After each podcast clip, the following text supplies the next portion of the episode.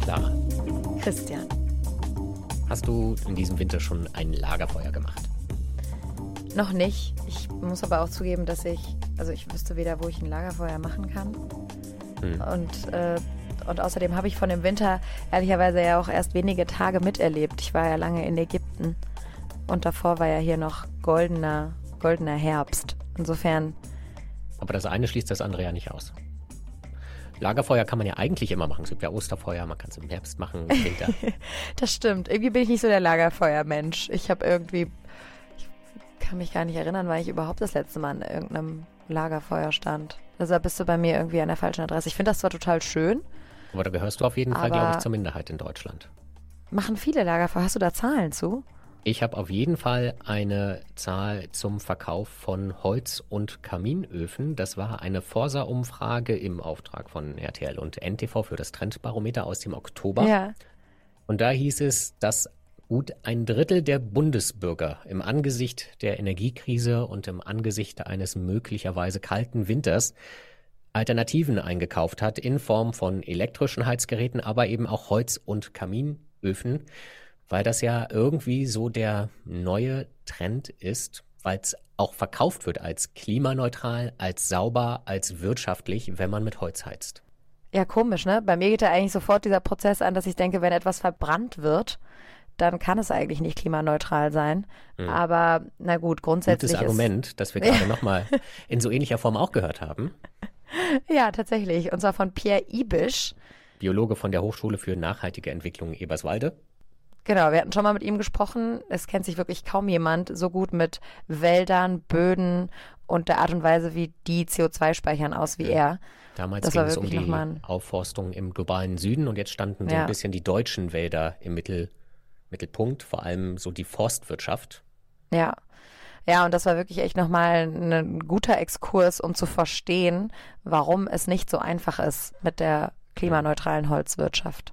Vielleicht der, wie sagt man immer so, der, der, der Silberstreifen am Horizont, wer für dieses Wochenende oder für die kommenden ein Lagerfeuer geplant hat, der muss das nicht absagen. Nein, wie immer, im kleinen Rahmen ist das ja natürlich alles in Ordnung. Genau, aber falls wir vorhaben, auf einmal alle mit Heizofen oder mit Kaminofen, mit Heizofen, mit Holzofen oder Kaminofen zu heizen, dann machen wir uns eventuell neue Probleme auf, die wir eigentlich vermeiden wollen.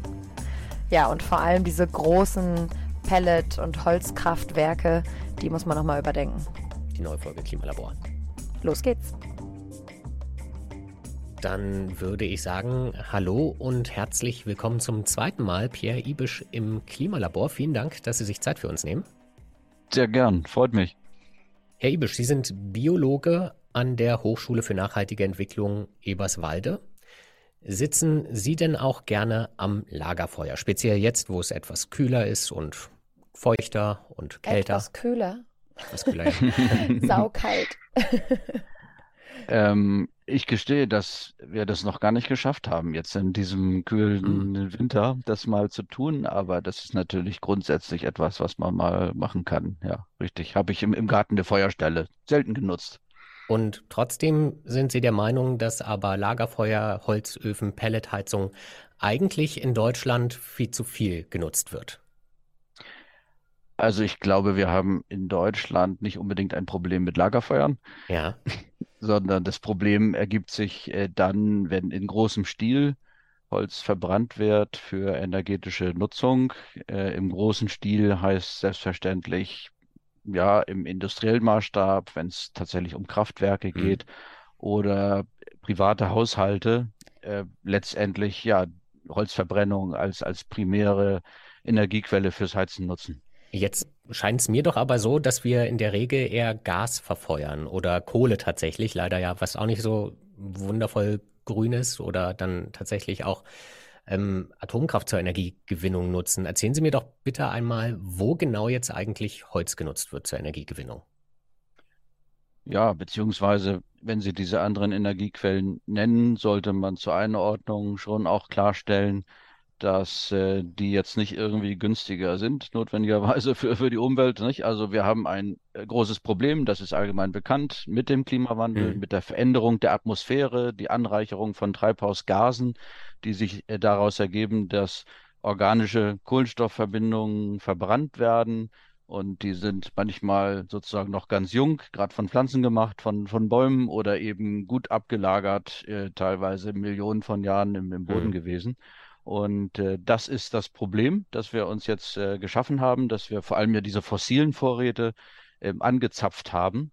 Äh, häufig sind das ja ja, Produkte von, von Ökosystemen oder im Grunde alle, ne? also fossile Wälder, die da sind oder fossile Pflanzen aus dem Meer, die in, in Sedimenten tatsächlich der, Kohlenst der Atmosphäre Kohlenstoff entzogen haben. Ja. Ähm, und dadurch auch beigetragen haben, durch diesen Prozess, äh, dass die mh, mm, ja, Atmosphäre stabilisiert wurde, dass das Klima stabilisiert wurde. So, und das ist über Jahrmillionen passiert. Was wir jetzt tun, innerhalb von einem Augenblick setzen wir da diese großen Mengen äh, frei und das Ergebnis ist bekannt.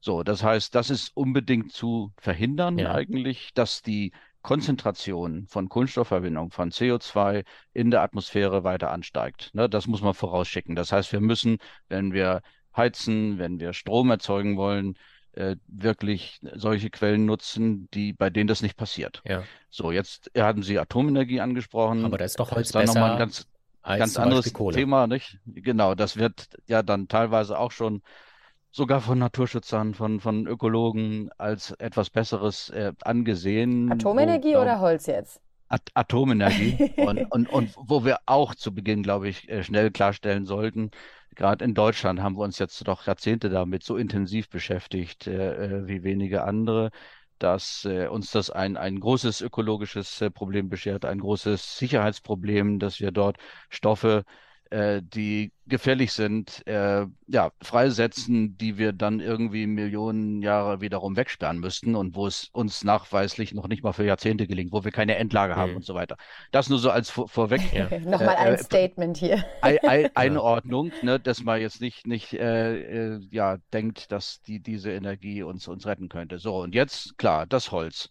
Dann sollte man ja ähm, eigentlich begrüßen, wenn die Leute beginnen mit Holz zu heizen weil Holz ja auch ein gutes Image hat, weil es aus dem, grünen, aus dem, grünen, Wald kommt und in der Tat äh, ja dann, wenn man es entnommen hat, praktisch wieder nachwächst. Ja. Ne? Das, das ist, ist ja die, die Idee des Ganzen und äh, die ist theoretisch auch richtig. Ja. Äh, in, insofern, als dass, wenn Sie jetzt einen, einen Baum fällen, äh, dann Platz frei wird im Wald und äh, dann ein neuer dort wachsen kann und danach tatsächlich diese CO2-Menge wieder aufnimmt. Das hat in der Vergangenheit funktioniert mhm. ähm, und das äh, funktioniert hoffentlich, da kommen wir dann vielleicht gleich noch zu, auch in der Zukunft noch so. Da sind wir jetzt nicht mehr so sicher. Ähm, aber äh, das wäre jetzt so ein erstes Problem. Das ist natürlich zeitverzögert, dass das mhm. passiert. Ja, mhm. und jetzt sagen manche, nein, nein, nein, das passiert ja gleichzeitig. Ich entnehme an der einen Stelle den Baum und an der anderen Stelle wächst schon der, der, der nächste Baum und äh, im, im Grunde gibt es da keine, ke keine äh, Zeitverzögerung. Das ist natürlich nicht richtig. Ne? Egal, ob wir jetzt auf einen Einzelbaum schauen oder auch auf einen ganzen Bestand oder irgendwie alle Bäume Deutschlands, wenn wir das Holz stärker nutzen, senken wir den Biomassevorrat ab. Und äh, das kann dann theoretisch nachwachsen, braucht aber entsprechend Zeit. Damit meinen Sie, dass wenn man quasi die Bäume nicht, die Bäume, die sterben oder gefällt werden, nicht im Wald lässt, sondern das entnimmt, dann fehlt diese Biomasse. Genau, also es wird ja dieser Biomassevorrat abgesenkt, da ist das, der Kohlenstoff drin äh, gebunden und tatsächlich, äh, wenn die Bäume dann weiterleben oder andere Bäume aufwachsen. Das ist ja dann diese Photosynthese, wirklich ein ganz wundersamer Prozess. Mhm. Äh, nicht, nehmen die Bäume da Kohlendioxid aus der Luft und Wasser und machen daraus äh, Zucker und Biomasse und Holz und so weiter und als Abfallprodukt auch noch Sauerstoff, was ganz prima ist. ähm, so, und das ist aber wiederum ein Prozess, der dann wieder Zeit braucht. Ja, und je mehr wir äh, Biomasse entnehmen, Holz entnehmen, Kohlenstoff aus dem Ökosystem, desto länger dauert es, bis das wieder dort äh, festgelegt wurde. Und äh, das wird jetzt in, in der Wissenschaft hier zu dieser wie soll man fast sagen, Holzverbrennungswissenschaft ist es ja fast schon ja. Äh, äh, äh so eine Art äh, Payback-Time genannt, ein, eine Kohlenstoffschuld, die man, die sich ergibt. Ne? Man, man ist wie, ja, irgendwie ein, ein, eine Anleihe, die man beim Ökosystem macht. Und das Ökosystem ist so freundlich, das danach wiederherzustellen, aber es kostet Zeit. So, und das ist äh, schon mal ein Problem. Wie viel Zeit denn, kostet es denn, wenn ich jetzt, sagen wir mal, wir haben mit dem Lagerfeuer begonnen, wenn wir mit Freunden uns zu einem Lagerfeuer verabreden, wie viele Jahre müssen Bäume nachwachsen, bis wir unsere Schuld beglichen haben? Hängt halt natürlich von der Menge ab, von der ja. Gesundheit äh, und von dem Alter der Bäume. Das kommt noch dazu. Je jünger Bäume sind, äh, äh, desto mehr Kohlenstoff nehmen sie zwar auf in Bezug, in Bezug auf ihr eigenes äh, Gewicht, aber insgesamt sind es kleinere Mengen, während ganz große alte Bäume äh, pro Fläche sehr viel mehr Kohlenstoff äh, aufnehmen können. Und wenn, wenn wir es jetzt einfach anschaulich machen, könnten wir natürlich sagen, wenn wir einen, einen Baum nehmen oder zehn Bäume, ja. die 100 Jahre alt sind und, äh, weiß nicht, 30 Meter hoch, ja, dann äh, dauert es im Idealfall ne, ja, wieder 100 Jahre, bis, bis die gleichen Bäume da wieder stehen oder ähnliche Bäume. Ne? Und äh, das heißt, wir reden über Jahrzehnte. Mhm. mhm. Und ähm, das ist ein Problem, glaube ich, im Moment, weil wir ja an kritische Grenzen geraten der Kohlendioxidkonzentration in der Atmosphäre. Und wir müssen jetzt sofort äh, im, im Grunde erreichen, dass die Emissionen nicht ansteigen. Ja. Und da würde ich behaupten, es ist völlig egal, aus welcher Quelle das Kohlendioxid kommt. Ob es jetzt aus dem Gas kommt, aus der Kohle oder aus dem Holz.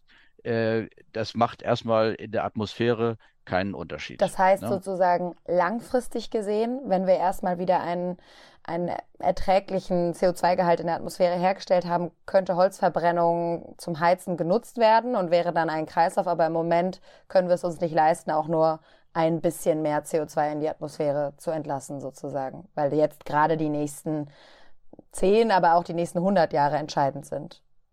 Ganz, ganz genau. Also ich, ich denke, jetzt geht, kommt es ja auf die nächsten 10 bis 20, 30 Jahre an, wo wir eigentlich idealerweise den Kohlenstoffausstoß in die Atmosphäre einfrieren müssten. Mhm. Ne? Beziehungsweise wir wissen, das reicht schon gar nicht mehr. Ist ja beunruhigend genug. Äh, der, die Konzentration ist so hoch, dass gegebenenfalls äh, da schon auch Prozesse in, in Gang kommen, äh, dass über nicht, Rückkopplung, Erwärmung bedingt, dass irgendwie Kohlenstoffreservare freigesetzt werden äh, nicht, Methan im Boden, Permafrost taut, taut, auf, aber auch Wälder leiden und sterben vielleicht ab. Da kommen auch dann äh, CO2-Emissionen hinzu. Ähm, so, da sind wir ja links angekommen. Das heißt, äh, nur äh, CO2-Konzentrationen in der Atmosphäre stabilisieren reicht gar nicht. Wir müssen runter. Wir brauchen äh, sogenannte negative Emissionen. Ne? Also, und da klar ist die Frage, wie macht man das? Kann jetzt theoretisch ein Wald auch eine Rolle spielen? Äh, etwa wenn, wenn Wald einfach äh, ja, in, in Ruhe weiter wachsen kann äh, und mehr Kohlenstoff äh, festlegen ähm, und dann tatsächlich im System verbleibt, wäre das äh, auch ein Gewinn. Und ich glaube, da müssen wir jetzt drüber reden. Das ist immer so kompliziert. Äh, was tut denn der Wald, wenn man ihn nicht nutzt fürs Klima? Ja. Ja, das ist ja wirklich kompliziert, weil die Holzwirtschaft sieht sich ja eigentlich gerne auch als Mithelfer für, für die die Herausforderungen der Klimakrise und sagt, wir können eigentlich daran beteiligt sein. Holz ist ein wunderbarer Rohstoff, mit dem wir vieles andere ersetzen können, also zum Beispiel auch im Baugewerbe und so weiter. Also wenn man das Ganze mal ein bisschen weiterdreht, Ihrer Meinung mhm. nach, oder wenn ich Sie jetzt richtig verstehe, müsste man ja quasi die Holzwirtschaft erstmal stoppen für die nächsten 20 Jahre ähm, und sagen, danach könnt ihr, könnt ihr vielleicht wieder euren Beitrag leisten, aber die nächsten 20 Jahre brauchen wir jeden Baum einfach nur, um CO2 zu speichern. Mhm. Genau, was jetzt Sie angesprochen haben, äh, führt uns zu diesem Thema der Substitution, mhm. ne, der, der, Ersetzung. Und, und äh, äh, das ist so ein ganz kritisches äh, Thema, weil da die Idee ist, wenn wir jetzt Holz verbrennen statt Gas oder Kohle, ja, dann äh, wird das ein, ein Gewinn sein, weil wir dann nicht erneuerbare Ressourcen äh, im, im Boden lassen können. Aber hier gilt eben zunächst mal, CO2 geht sofort in die Atmosphäre. Hm. Es klang bei Ihnen am Anfang so, als könnten Sie sich aber schon vorstellen, Lagerfeuer zu veranstalten. Also eigentlich müssten wir doch dann auch alle Lagerfeuer sofort verbieten. Wir dürften keine Holzöfen mehr anfeuern, wir dürften keine Pelletheizungen mehr nutzen. Wir müssten doch dann diese ganze, was Clara gerade meinte, ähm, Heizindustrie, Holzheizindustrie, die ja auch, ich habe die Förderbibel des Deutschen Pellet-Institutes gerade vor mir als klimaneutral, sauber und wirtschaftlich beschrieben wird, eigentlich verbieten. Ja, nochmal, es geht, glaube ich, nicht um, um die einzelnen Lagerfeuer und auch nicht den, den kleinen Ofen irgendwie, den jemand äh, schon lange hat und der auch das Holz irgendwie im, im Garten hat und, und da äh, verwendet. Mhm. Es geht halt um die Masse äh, des Holzes und ähm, ja, da kann letztlich, äh, um nochmal zurückzukommen auf diese Substitution, äh, es ja auch zu einem gegenteiligen Effekt kommen dass wenn wir nämlich irgendwie vermeintlich einfach an, an Brennstoff kommen, äh, wie, wie Holz äh, verhindern, dass äh, andere emissionsneutrale äh, Energiequellen nicht genutzt werden, etwa nicht? Wärmepumpentechnologie ist äh, sicherlich auch ausgebremst worden, lange Zeit. Da hat man einfach nicht dran gearbeitet und die zur Verfügung gestellt, weil andere Energiequellen einfach äh, günstig zur Verfügung standen. Ich wollte gerade äh, sagen, das, das, ist ja das, was durchaus auch passiert, dass man sagt, Pellet, Heizung, Holzschnitzel, Heizkraftwerke, die werden ja von Gemeinden auch immer als, als große Errungenschaft ähm, dargestellt. Und auch ich habe schon Beiträge gemacht, ich erinnere mich, ne? man sagt, man hat hier ein, ein Vorbilddorf ähm, irgendwo und das, das ist so gut, weil es unter anderem eine, ein Pelletkraftwerk hat zum Beispiel. Und da sagen Sie jetzt, das ist alles im Nachhinein nicht so gut. Nee, weil viel besser wäre gewesen, hätten wir früher drauf gesetzt, äh, dieses Holz nicht zu benötigen, weil etwa die Häuser dann äh, Passivhäuser sind oder gar ja. Aktivhäuser, äh, wo Wärmeenergie äh, genutzt wird von der Sonneneinstrahlung her, nicht? Äh, oder auch äh, Photovoltaik massiv ausgebaut worden wäre dann stünden wir da jetzt äh, ganz woanders. Und das muss natürlich jetzt äh, dennoch sofort deshalb aufhören. Vielleicht zur Substitution, es ist, sind, es ist wirklich so komplex, dass man aber gar nicht weiß, wo man anfangen und aufhören soll, wo auch man sich in der Diskussion dann schnell äh, verstrickt. Äh, tatsächlich ist es so, wenn wir Holz ersetzen oder nutzen, um, um äh, Gas etwa zu, zu vermeiden, Gasverbrennung, mhm brauchen wir äh, kalorisch äh, gesehen ver vergleichsweise mehr Holz, mehr CO2 wird freigesetzt, um die gleiche Wärmemenge zu erzeugen. Das kommt noch dazu. Das hat damit zu tun, dass Holz äh, äh, Wasser enthält und dieses Wasser muss erst äh, äh, verdunstet werden, das Holz okay. muss erst getrocknet werden, ehe es dann sozusagen den, den Mehrwert an, an Heizenergie ergibt. Das ist auf der einen Seite. So, auf der anderen Seite, ich würde gerne nochmal auf den Wald zu sprechen kommen. Was täte der denn, wenn wir ihm das Holz äh, nicht ent entnehmen? Ne? Äh, da ist es halt so, dass, hm, dass die Idee, das haben das auch angesprochen, äh, da ist, man muss eigentlich dem äh, Wald helfen, man nur ein genutzter Wald äh, kann gesund sein, gar das wird behauptet, oder kann nur zum Klimaschutz äh, beitragen, weil irgendwie ein Wald ähm, irgendwann gesättigt ist und keinen Kohlenstoff mehr aufnimmt ähm, und also dann keine Senke darstellt. Ne? Das ist ja der Begriff. Und äh, das ist so auch nicht ganz äh, richtig. Ähm, tatsächlich äh, sind in Ländern jetzt wie Deutschland die Kohlenstoffvorräte im Wald relativ stark abgesenkt worden durch die historische Waldnutzung. Unsere Wälder sind jung, es, es steht nicht viel äh, Holz drin äh, und, und die Bäume sind dünner. Der Bodenkohlenstoffspeicher ist ziemlich stark entleert. Das ist noch so eine weitere Facette, äh, ne, die macht die Debatte noch schwieriger. Der Kohlenstoff ist gar nicht nur in den Bäumen. Ja. Der ist Im, im gesamten Ökosystem, im, im Boden ja. äh, gegebenenfalls äh, die Hälfte des, des Gesamtökosystems Kohlenstoffs. Ähm, und wenn also ein, ein Wald alt wird, klar, irgendwann wachsen die Bäume dann nicht in den Himmel, ja, dann, dann hören sie irgendwann auf äh, Massenwachstum. Äh, ist es dennoch so, dass äh, weiterhin Kohlenstoff festgelegt wird, ähm, etwa dann im Totholz, was äh, zersetzt wird und wo dann Kohlenstoffverbindungen in den Boden geraten und äh, den Boden äh, auffüllen ja, mit, mit so organischen Verbindungen und äh, auch deshalb, wenn, wenn Bäume nicht wachsen, kann im Wald immer noch Kohlenstoffgehalt im Ökosystem anwachsen. Mhm. Das ist natürlich ein Prozess, den unterbinden wir, äh, wenn wir viel Holz ernten. Und das müsste man natürlich gegenrechnen. Man müsste eigentlich gegenrechnen, welche Holz, welche, äh, welcher Holzzuwachs, welche äh, Speicherung von Kohlendioxid entgeht uns denn dadurch, dass wir äh, dem, dem Wald diese Möglichkeit äh, nehmen. Es kommt ja sogar noch eine Ebene dazu, die auch das äh, Umweltministerium nochmal beschreibt. Und zwar sagen die, sie wollen Holz nicht als klimaneutral beschreiben, als, als Heizelement, weil der Wald weil das, was der Wald an CO2 aufnimmt, schon für andere Dinge, für nicht vermeidbare Emissionen gebraucht wird. Also man streitet sich ja sogar ein bisschen darum, ähm, welches CO2 sozusagen gegengerechnet werden kann für den Wald und sagt, ähm, das Verbrennen von Holz ist sozusagen eine vermeidbare Emission. Da ist ja ein richtiger Streit zwischen Waldeigentümern, ja. Umweltministerium und dieser ganzen Industrie entfacht. Vielleicht können Sie da ein bisschen Ordnung reinbringen.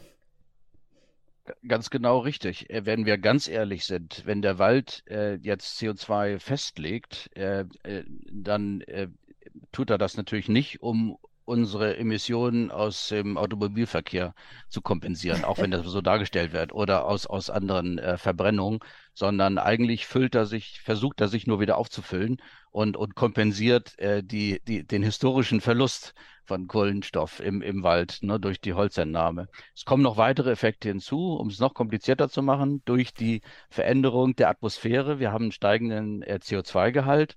Äh, das ist ja Pflanzennährstoff, ne, ergibt sich so ein Düngungseffekt. Das ist eigentlich ganz interessant, so eine Rückkopplung, ganz häufig in Ökosystemen.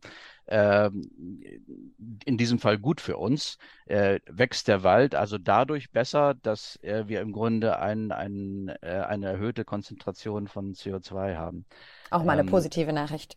Da, das ist mal eine positive Nachricht. Und äh, das ist eine, wo ich dann jetzt allerdings gleich wieder einschränkend sagen muss, äh, eine Nachricht, auf der wir uns nicht ausruhen können. Denn jetzt müssen wir auch noch über die Klimakrise reden.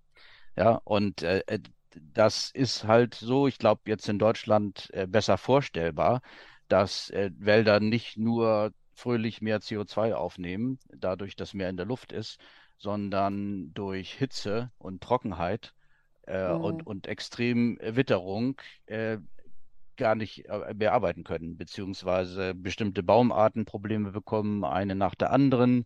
Und ähm, ja, dann plötzlich etwas äh, passiert, was das Gegenteil ist, dass dieses Ökosystem anfängt, von einer Kohlenstoffsenke zu einer Kohlenstoffquelle zu werden. Mhm. Na, und da gibt es Landstriche in Deutschland, wenn wir jetzt in den Westen schauen, Sauerland, äh, ne, stark geprägt von diesen Monokulturen äh, der Fichten, die ja angelegt wurden, um effizient viel Holz zu machen und, und die Nachfrage zu bedienen. Ähm, sehr empfindliche Systeme, wenn die jetzt äh, unter Druck geraten, durch Hitze, Trockenheit, Borkenkäfer, vorher schon Sturmwurf, äh, äh, die Bäume tot umfallen oder dann geerntet werden, die Flächen äh, leergefegt werden, ist das natürlich ein, ein Problem, nun auch für den Kohlenstoffgehalt. Und da gibt es gerade neue Daten äh, von einem internationalen Konsortium, äh, unter anderem aus, aus Kalifornien angeführt, äh, die einem auch mal erlauben, das anzuschauen, dass etwa Nordrhein-Westfalen äh, in den letzten 20 Jahren äh, die Wälder Nordrhein-Westfalens von einer Senke zu einer Quelle geworden sind. Das heißt, sind jetzt mehr Emissionen äh, da als Aufnahme und das nur äh, in Bezug auf die Biomasse, oberirdisch und unterirdisch. Weil das, wenn man das vereinfacht ausdrücken will, der Wald einfach stirbt. Richtig. So, und dann ist natürlich die ganze Rechnung im Eimer, ja. die, die, wir uns da gemacht haben, äh, und wo auch diese Geschichte natürlich da ist, die attraktiv ist, der Wald ist der beste Klimaschützer und ja. so weiter.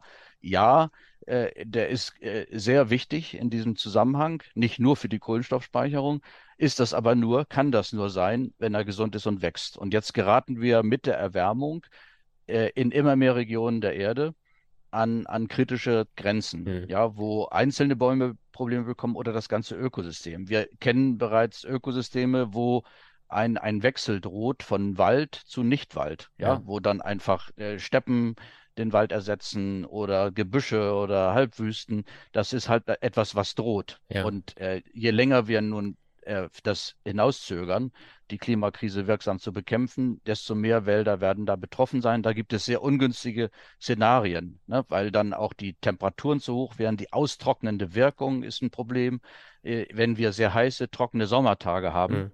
Ja, die Luft dann äh, im, im, Grunde hungrig ist auf, auf Wasser, ist das schädlich für das Pflanzengewebe, werden die Blätter geschädigt.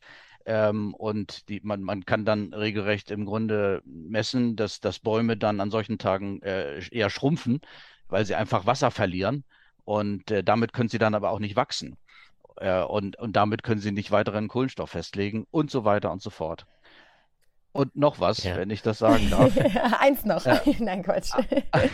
Das ist das, das wirklich das Problem mit diesen komplexen Ökosystemen, die jetzt diesen komplexen Umweltveränderungen und, unterliegen. Wir, wir müssen da auch nochmal über den Boden sprechen. Äh, der Boden erwärmt sich stärker, natürlich auch, wie das gesamte Ökosystem. Er erwärmt sich noch stärker, wenn es dem Wald nicht gut geht wenn äh, der Wald lückig und licht ist oder mhm. wenn gar die Bäume weggeräumt sind. Ja, und dann äh, werden die Bodenkohlenstoffvorräte mobilisiert, dann werden die freigesetzt und, und das ist dann nochmal eine ganz andere Quelle von Treibhausgasen, die gern übersehen wird äh, und auch noch gar nicht ordentlich gemessen wird von denjenigen, die sagen, ist alles klimaneutral. Ich würde jetzt gerne noch ein Argument für die Pelletheizung reinbringen, auch wenn wir jetzt schon echt vieles dagegen gehört haben, würde ich sagen. Aber was natürlich ähm, der Verband der Waldeigentümer zum Beispiel sagt, ist, dass ja viel von diesem Holz sowieso anfällt bei der Produktion von Pressspanplatten, Papier oder andere Holzprodukte, fallen eben auch Holzabfälle sozusagen an. Und die dann wenigstens zur Wärmeproduktion zu nutzen oder in solchen Kraftwerken, das erscheint mir jetzt zum Beispiel gar nicht mal so unlogisch. Oder spricht da auch was dagegen? Das ist nicht unlogisch, aber äh, das beruht natürlich darauf, äh, dass wir mehr oder weniger große Mengen Holz aus dem Wald entnehmen. Mhm. Und äh, die große Frage ist letztendlich ja in, in Zukunft, wie viel Holz wird dort äh, wachsen und kann entnommen werden, ohne dass der Wald geschwächt wird. Und, und das ist nun etwas, was wir bereits leider auch in Deutschland schon sehen, ähm, gerade jetzt in diesen letzten Extremjahren dass etwa Wälder, wo sehr stark eingeschlagen wurde, die Förster sprechen regelrecht davon, dass sie ihren Wald heiß geschlagen haben. Ja, die, die mikroklimatische Regulation äh, äh gestört oder zerstört ist, ist sehr heißwert und trocken im Wald. Und äh, Bäume, die vorher irgendwie alle im Verbund gestanden haben, die sich gegenseitig beschattet haben, wo die Verdunstung der Bäume auch Kühlung äh, beschert hat, äh, Bäume, die plötzlich allein stehen in der Hitze, dann absterben. Ne? Und, und das heißt, äh, es wird jetzt zu sprechen sein darüber, was ist denn eine nachhaltige äh, Holznutzung? Mhm. Ja, äh, nachhaltig unter Bedingungen einer sich permanent verschärfenden Klimakrise. Im Moment haben wir jedes Jahr neue Rekorde ja. von, von Temperaturen und von, von Hitze und Dürre und in den letzten Jahren gerade auch die Situation, dass mehrere Jahre, die, die schwierig sind, aufeinander folgen. Das hatten wir so noch nicht.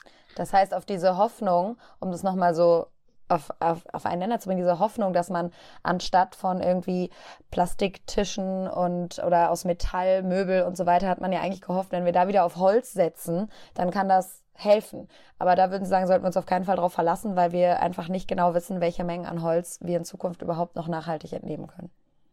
Ich, ich, will mich nicht gegen Holzverwendung aussprechen. Äh, wir kennen ja auch äh, Forstbetriebe und Försterinnen, die das schaffen, jetzt Holz zu ernten, auch damit Geld zu verdienen, äh, aber äh, die das sehr vorsichtig machen. Ja, die einzelne Bäume entnehmen und die gerade jetzt in solchen Extremjahren da im, im Wald genau hingucken und sich überlegen, kann ich hier jetzt diesen Baum da rausnehmen oder so, lasse ich den gerade stehen, weil diese Lücke, die dann entsteht im Kronendach, äh, kann dann den verbleibenden Bäumen Probleme machen. Ne? Und das heißt, das ist jetzt mit mehr Vorsicht äh, zu betreiben und wir können uns überhaupt nicht verlassen auf irgendwelche Tafeln, Ertragstafeln oder ähnliche Dinge, die Försterinnen haben, dann aus der Vergangenheit. Ne? Bäume wachsen nicht wie Automaten. Das ist jetzt vorbei.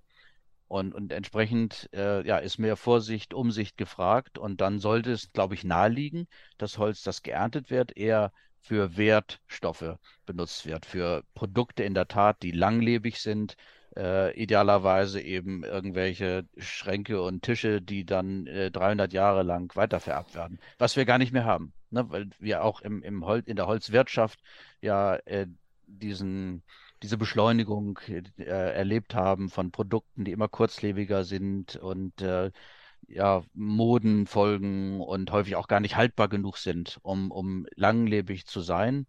Und dann haut das auch nicht hin, diese Idee mit dem Produktspeicher, von dem dann immer gesprochen wird. Ein Teil des Kohlenstoffs geht dann in die äh, ja, ja, Produkte, Häuser und so Tisch weiter. Oder wie auch immer. Mhm.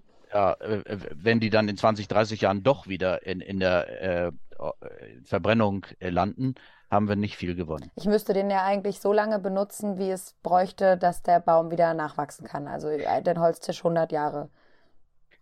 Genau, und dann müssen wir auch noch mal ehrlich sein und sagen, hm, aber es wird nicht der gesamte Baum äh, zum Tisch. Ne? Mhm. Ne? Und dann, genau, es, es, es fallen eben immer auch notwendigerweise äh, diese kurzlebigen Produkte an oder eben die Späne, äh, die dann ja verbrannt werden können, die aber letztlich dem Ökosystem entzogen werden als Holz, als Biomasse, als, als Kohlenstoff. Ne? Und was ist, wenn in Zukunft tatsächlich äh, dieser Kohlenstoff im Ökosystem gebraucht wird, um es zu stabilisieren? Weil jeder Baum, der dort steht, äh, besteht fast zur Hälfte aus Wasser ja, und trägt zur Kühlung des Systems bei. Der produziert äh, Laub, der füttert Mikroorganismen und Pilze im Boden, die wiederum wichtig sind für die Speicherung von Kohlenstoff im, im Boden und so weiter. Und ähm, ja, ich kann Ihnen deshalb das nicht sagen und ich würde sagen, niemand kann das sagen, wie viel Holz in Zukunft verträglich aus dem Wald genommen wird. Meine vorsichtige Einschätzung ist nur, mit fortschreitender Klimakrise wird es immer weniger werden. So, und, und das ist natürlich Grund genug, äh, über Suffizienz nachzudenken mhm. und definitiv nicht neue Märkte aufzumachen und ähm, ja, jetzt einfach neue Holznutzung äh, voranzutreiben. Und was dabei rauskommt, völlig klar ist, dass wir Holz woanders herholen. Und das müssten wir auch nochmal ansprechen, äh, ne, weil das auch häufig in der Argumentation dann so kommt von, von Befürwortern, ne, wenn wir, wir unser Holz nicht nutzen in unserem Wald, dann äh, müssen wir es ja importieren, dann kommt es aus anderen Ländern. Das passiert längst. Ich möchte noch einmal auf das Deutsche Pellet-Institut bei dem Punkt zurückkommen. Dort heißt es, dass die Pellets in Deutschland ausschließlich aus nachhaltiger Forstwirtschaft stammen. Es wird nicht mehr Holz geschlagen als nachwächst. Also eigentlich wird doch allen ihren Bedenken schon Rechnung getragen oder ist das irreführend, was dort steht? es gibt ja diese Nachhaltigkeitssiegel wie etwa FSC und PFC, die dann suggerieren, mhm. dass äh, das Holz aus verantwortungsvoller Bewirtschaftung äh, kommt. Hm, wir haben uns auch in, in, der Forschung beschäftigt mit diesen Siegeln und äh, ich kann das nicht sehen, dass diese Siegel im Moment garantieren können, unter den Bedingungen der Klimakrise, dass die Holzproduktion nachhaltig erfolgt. So, das äh, wird da auch vieles gar nicht erfasst von dem, was vielleicht dann implizit äh, versprochen wird. Ne? Also insofern sind wir da auch äh, nicht auf der sicheren Seite, nur wenn irgendwie eine Zertifizierung da ist. Holzpellets äh, wäre doch mal das Thema Ausland. Hm. Äh, ist so, dass im Moment man im Ausland sich auch schon darauf einstellt, auf, auf diesen wachsenden Markt in Deutschland, in Europa. Wir sind ja auch nicht allein, hm. sind ja andere Länder, Großbritannien etwa in, in Europa, großer Importeur äh, von Holz, auch für energetische Zwecke. Äh, das Ganze hat dazu geführt, dass etwa in Nordamerika äh, Unternehmen äh, richtig stark gewachsen sind, äh, äh, die da das Geschäftsmodell haben, Wälder umzubauen von, von naturnahen Wäldern in Plantagen, die dann äh, per Kahlschlagwirtschaft äh, geerntet werden und mit dem Schiff nach, nach Europa gebracht ja. werden, damit wir hier klimaneutralen Brennstoff haben. Aber nur um das für Laien nochmal einzuordnen, selbst wenn ich mehr Bäume stehen oder weniger Bäume Abholzer als nachwachsen, heißt das nicht zwangsläufig, dass das nachhaltige Forstwirtschaft ist. Nicht zwangsläufig, weil es wirklich darauf ankommt, äh, dass die, der Wald stabil bleibt. Ja. ja, und da, da können wir im Moment leider noch nicht mal mehr sicher sein in manchen Gebieten, dass das ohne Nutzung so sein wird. Ja, der Wald äh, ist, ist vielerorts an der Grenze. Mhm. Und, und äh, das heißt, wenn wir uns an Wald gelegen ist, und da gibt es dann ein paar weitere Gründe noch, die mir einfallen würden, äh, jenseits der Holznutzung, äh, sollten wir mit dieser Ressource sehr vorsichtig umgehen. Ne? Und, und, und in dem Kontext ist zu verweisen darauf, was, was Wälder noch so tun, äh, auch im Klimawandel, etwa die Landschaften kühlen. Ähm, das tun die immer noch, solange die funktionieren. Und äh, damit sind sie natürlich relevant auch für ja, am Ende für die Gesundheit mhm. des Menschen, wenn das, äh, das Land sich nicht so stark aufheizt, aber auch für die Verfügbarkeit von Trinkwasser, äh, Flüsse, die äh, noch fließen, auch in, in, trockenen Sommern, die tun das unter anderem, weil Wasser irgendwo aus den We Waldböden kommt. Mhm. Ähm, das sind ja alles Dinge, die relevant sind. Und insofern haben wir natürlich ein Interesse daran, Wald zu behalten und gesunden Wald. Ein letzter Aspekt noch, der vielleicht vom Wald ein bisschen weggeht und, Entschuldigung, eher zum Menschen nochmal hingeht, ähm, der ja bei dieser ganzen Holzverbrennung auch eine Rolle spielt. Und zwar, ich weiß gar nicht, äh, Christian hatte mir vorhin das Zitat nochmal gesagt, dass das auch eine sehr dreckige Art und Weise ist, zu verbrennen, weil dabei sehr viel Feinstaub entsteht. Was heißt das denn für unsere Belastung ganz konkret, also für die Gesundheit, wenn wir, wenn jetzt wieder mehr Holz verbrannt wird in entweder privaten Öfen zu Hause oder eben in, im größeren Stil? Mhm. Ja, ich denke, da gibt es eine ganze Reihe von, von Forschungen. Auch das Umweltbundesamt hat sich ja da klar äh, positioniert, dass äh, ja dieser Hausbrand äh, durchaus für sehr gesundheitsbelastende Luft dann sorgen kann, gerade in Wohngebieten, ja, wo dann Grenzwerte überschritten werden unter Umständen, die man äh, ja anderswo dann äh, nicht nicht tolerieren würde in Industriegebieten. Und ähm, das kommt halt noch dazu. Das ist noch ein anderer Aspekt, ähm, der jetzt ja ich will jetzt nicht sagen, für mich weniger relevant, das will ich wahrlich nicht sagen. Mhm. Aber äh, einfach, mhm. einfach wirklich das nicht besser macht, äh, diese Ressource in, in dieser Art und Weise zu, zu nutzen und zu verschwenden. Und teuer ist es auch noch, denn die Preise da schießen ja auch durch die Decke. Herr Ibisch, vielen Dank. Wir haben nochmal einiges darüber, einige Argumente, vor allem gegen die Holzverbrennung gelernt. Vielen Dank fürs Gespräch.